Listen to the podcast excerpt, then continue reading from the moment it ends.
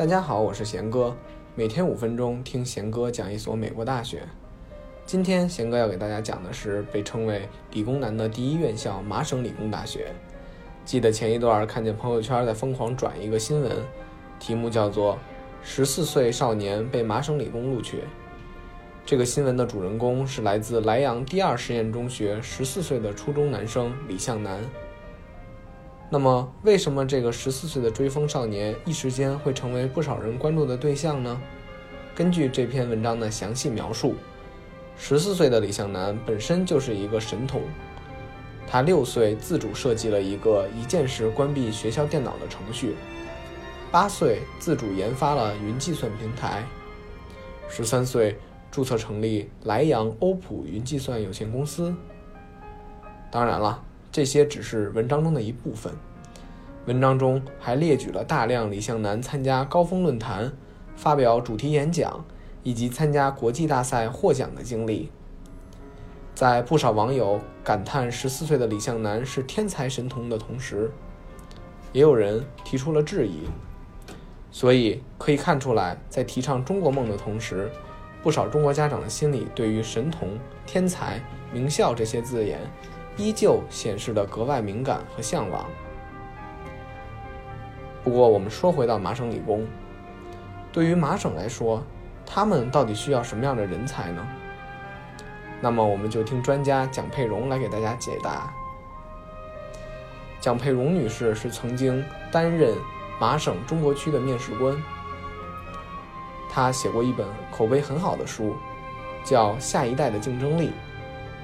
在她的书中，他根据自己培养三个孩子的亲身经历，并结合众多面试案例，阐述了关于全球化时代要求孩子具备什么样的素质，我们如何训练面向未来的下一代，如何选择适合的教育体制，如何培养孩子的创造力与合作精神，父母参与孩子的教育如何把握尺度分寸等热门话题。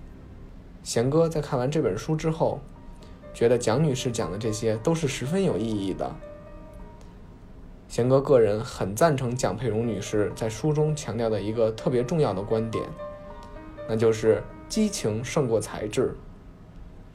为什么这么说呢？因为其实我们从小就听过商仲永的故事。仲永天资聪慧，三岁会写诗，五岁会写文章，但可惜。他在成长过程中缺乏了对学习的激情，导致其最终沦为一个平庸的人。所以贤哥建议，咱们的中国家长在强调孩子培养学习天赋的同时，更需要注重培养孩子的学习兴趣。贤哥之前说过啊，麻省理工隶属于常青藤盟校。据贤哥所知，常青藤其实也有自己的潜规则。比如说，他们各个学校都看其他藤校不是特别顺眼，所以古往今来也就有了很多特别精彩、有趣，并且互相较劲的故事。那么今天行哥就要给大家分享一个特别有趣的小故事。这个故事是发生在一场美国大学美式足球比赛当中。有一年，耶鲁大学美式足球队到哈佛主场来比赛。在当时，现场挤进了超过三万名观众。因为双方本来势均力敌，加上刚刚贤哥透露的小秘密，所以在上半场结束时，两队依然打得难解难分。中场休息了，正当球员退场时，突然在球场正中央响起了爆炸声，把大家吓了一跳。惊魂未卜之际，一看球场裂开了一个小洞。从那个小洞里面冉冉地升起了一颗气球，气球愈变愈大，上面写着“麻省理工学院的 MIT” 三个大字母。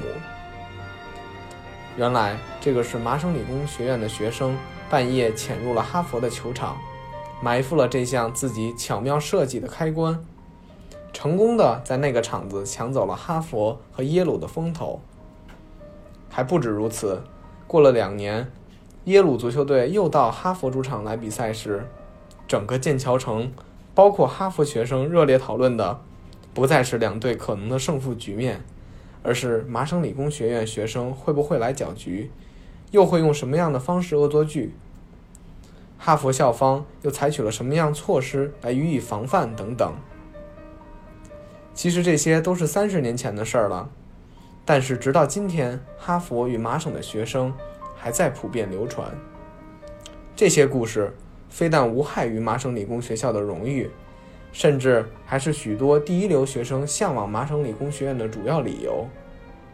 他们从中感受到了一种活泼、不拘一格、容许创意的学风。所以说，真正优秀的学生，谁会选择要去被绑得死死的，一切都生怕你出国的大学念书呢？不能有和别人不一样的想法，又怎么可能塑造出像麻省理工学院这样的成就与名声呢？